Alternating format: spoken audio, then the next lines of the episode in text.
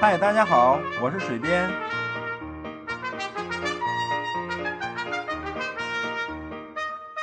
闲聊是一切沟通的开始。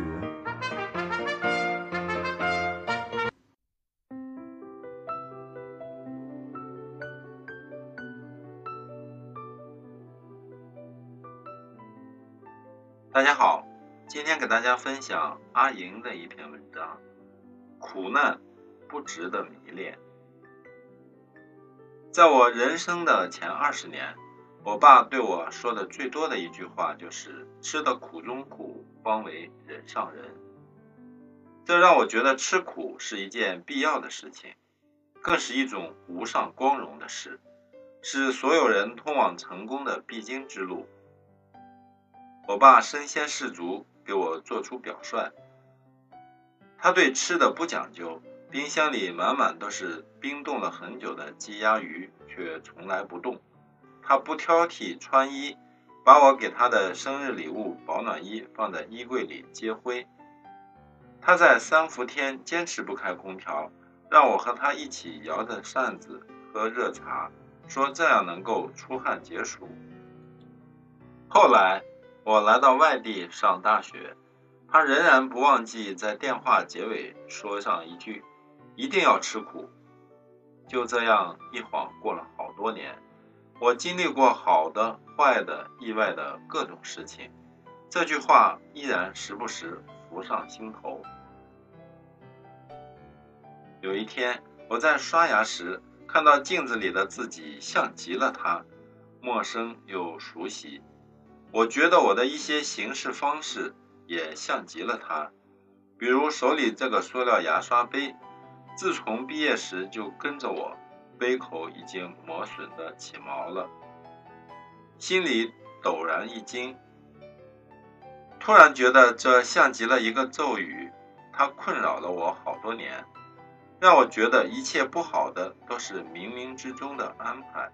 一旦有了这样的想法，就会自然而然地选择最难的路，凡事都把自己逼到没有退路，不这样做就觉得是投机取巧，心里惶恐。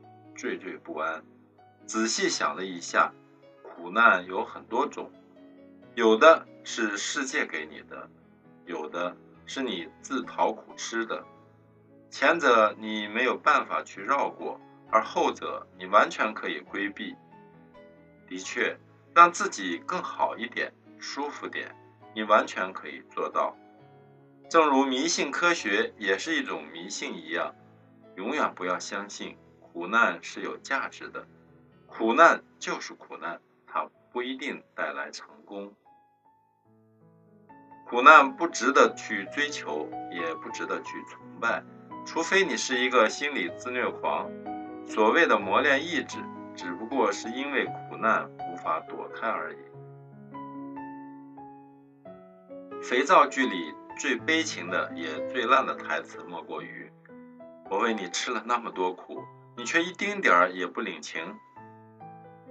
我想，他们大概是把苦当做一种要挟别人的资本和手段。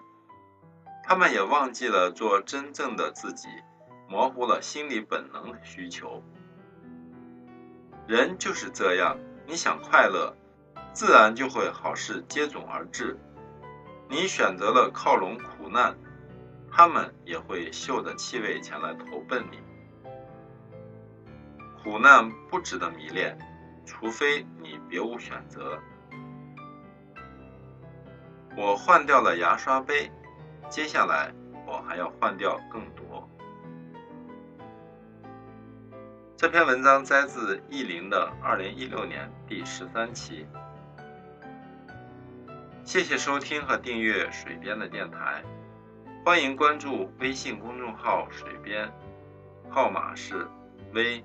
二四九零三五零六八，也可以关注新浪微博“自由水边”，更多美文一同欣赏。